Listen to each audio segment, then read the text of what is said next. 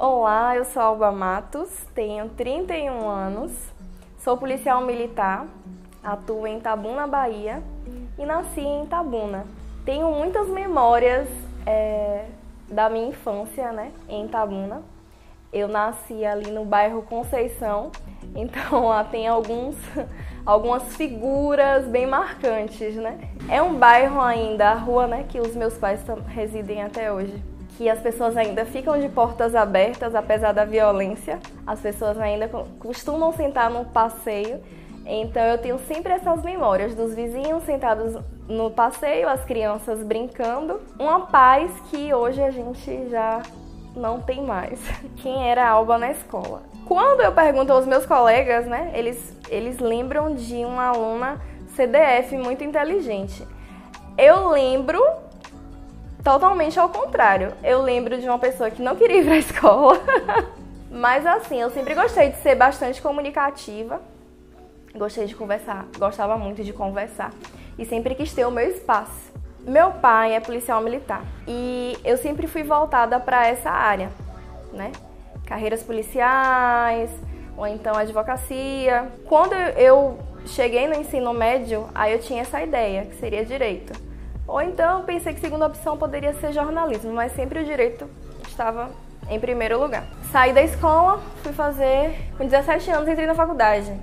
Foi bem nova. E comecei a cursar direito na FTC.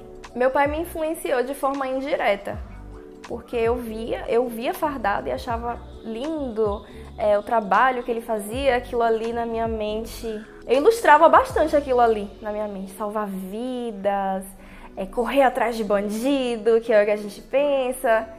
Então eu pensava, uau, que incrível, eu quero. E meu pai nunca aceitou, né? Até hoje. Ele não aceita a minha profissão. Ele sempre apoiou é, o direito, queria que eu advogasse, prestasse concurso, sei lá, magistratura, Ministério Público, porque ele sabe as dificuldades da profissão, né? Como policial militar, ele tava lá dentro, principalmente para mulher. E com 19 anos, eu tive a oportunidade de fazer o concurso, eu já estudava para concurso, nessa época vinha fazendo outros concursos. Saiu o concurso da Polícia Militar. Eu estudei muito tempo para concurso com tia Genilda. Meu pai sempre falava: você vai passar na, na. Você vai passar, sim, você vai conseguir alcançar a nota que você precisa, vai ficar dentro do número de vagas, mas quando chegar na parte física você não vai conseguir. Ele falava isso pra mim. E assim, toda vez que eu sou desafiada, eu consigo.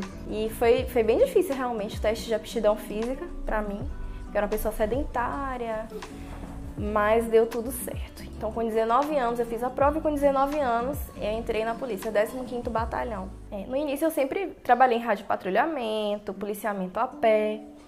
Hoje, há oito anos, né, eu comecei a trabalhar na base comunitária de segurança Monte Cristo, que todas as bases comunitárias inseridas na Bahia têm a filosofia de policiamento comunitário, onde a sociedade também participa. Né? Eu desenvolvo atualmente um projeto gerenciando projetos sociais e ações sociais, voltadas tanto para o público interno quanto para o público externo. Eu sempre tive dores, muitas dores, depois de descobrir uma escoliose e por necessidade eu sabia que eu precisava praticar atividade física. Eu não, não dava para ficar parada. Eu não gostava de fazer atividade física, principalmente na escola, na educação física. Eu era a, a última a ser escolhida no futebol, no baleado, no futsal. Então, assim que eu fiz a prova, eu comecei já a praticar atividade física. E quando eu fui convocada para fazer o TAF, né, saiu a data de, de realizar o teste de aptidão física em Salvador, aí que foi uma correria. Quando eu vi que eu tava dentro do número de vagas, na verdade, não foi nem quando chamou para fazer o TAF. Eram 30 vagas na época para mulheres, eu fiquei em 17ª. Então corri atrás. Alguns dias eu treinava na academia duas vezes por dia. Eu tive uma filhinha, né? Julinha. e eu percebi que meu corpo já não era o mesmo, mesmo depois de ter emagrecido. Percebi muita flacidez, e não, não estava gostando de mim, não estava me amando.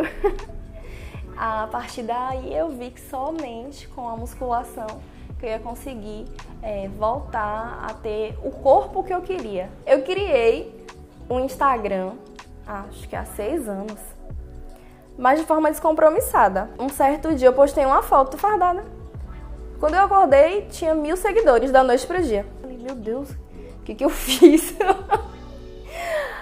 Aí eu percebi, falei, ah, não, foi porque falta fardada e tal. Mas assim, eu não, não, não focava muito. Em dezembro de 2019, por aí, que foi quando eu comecei a focar nessa parte de atividade física, comecei a olhar mais pra mim, é tanto que eu tenho uma frase no Instagram, já se amou hoje, né? Para impulsionar mulheres, falar sobre essa questão do auto amor, autoconfiança. Foi a partir daí. E eu comecei a criar, né?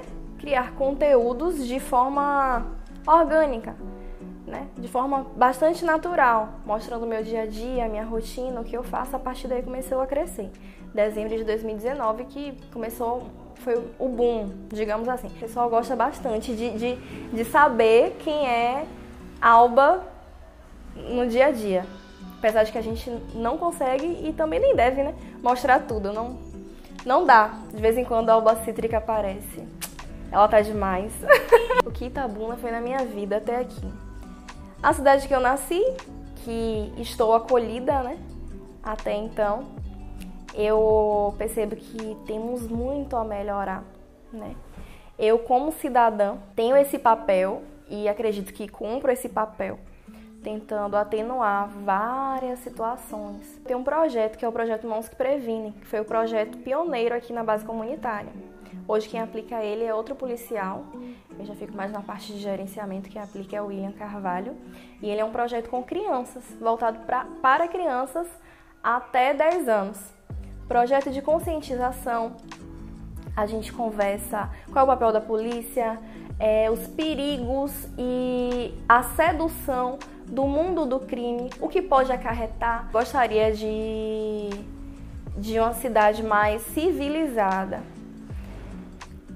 partindo primeiramente dos cidadãos que aqui moram, é, consciência, educação, já que ela já foi tão próspera né, no passado, por que não no futuro ela não brilhar novamente?